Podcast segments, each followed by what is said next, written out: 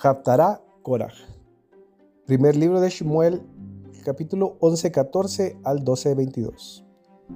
Shmuel dijo al pueblo, venid, vamos a Gilgal y renovemos allí el reino. Y todo el pueblo fue a Gilgal e hizo que Shaul reinara delante del Eterno en Gilgal.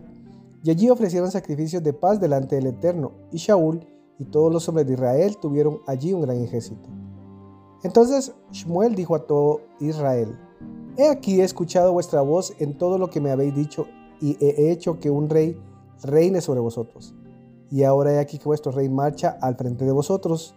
Yo ya soy anciano y canoso, y he aquí mis hijos ante vosotros, y yo he andado delante de vosotros desde mi juventud hasta este día. Heme aquí, testificad contra mí en presencia del Eterno y en presencia de su ungido. ¿De quién he tomado el buey o de quién he tomado asno? ¿A quién he extorsionado o a quién he oprimido? ¿De mano de quién he aceptado presente para que mis ojos se cegaran? Y yo restituiré. Le dijeron, no nos has extorsionado, ni oprimido, ni has tomado nada de mano de hombre. Y él les dijo, el Eterno es testigo contra vosotros, y su ungido es testigo en este día de que habéis hallado, no habéis hallado nada en mi mano. Y ellos respondieron, es testigo. Y dijo Shmuel al pueblo, el Eterno es el que designó a Moshe y a Aarón, y el que hizo subir a vuestros padres de la tierra de Misraim. Ahora pues presentaos y haré un juicio en presencia del Eterno sobre todos los actos justos que el Eterno ha hecho con vosotros y con vuestros padres.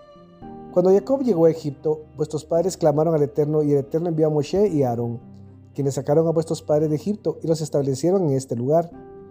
Pero ellos olvidaron del Eterno su Elohim y él los vendió en mano de Cisara jefe del ejército de Azor, y en manos de los filisteos y en manos del rey de Moab, los cuales tuvieron guerra contra ellos.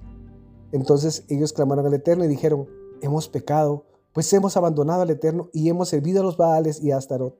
Líbranos ahora de la mano de nuestros enemigos y te serviremos. Y el Eterno envió a Jorbaal, a Bedán, a Jefté y a Shmuel, y os libró de la mano de vuestros enemigos en derredor, y habitasteis con seguridad.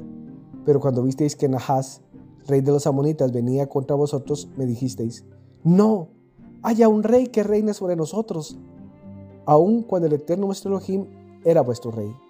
Ahora pues aquí tenéis al rey que habéis elegido, el cual habéis pedido. He aquí el eterno ha puesto rey sobre vosotros.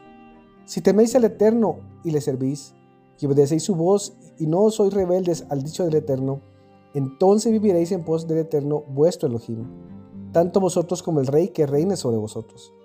Pero si no obedecéis la voz del Eterno y os rebeláis al dicho del Eterno, la mano del Eterno estará contra vosotros y contra vuestros padres. También ahora mismo presentaos y ved este gran prodigio del Eterno hace ante vuestros ojos. ¿No es ahora la cosecha del trigo?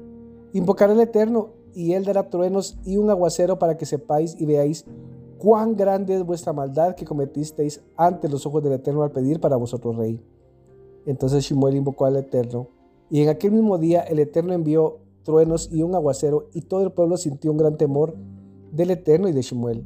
Y todo el pueblo dijo a Shimuel, ora por tus siervos ante el Eterno Teologín para que no muramos, porque a todos nuestros pecados hemos añadido este mal de demandar por nosotros rey.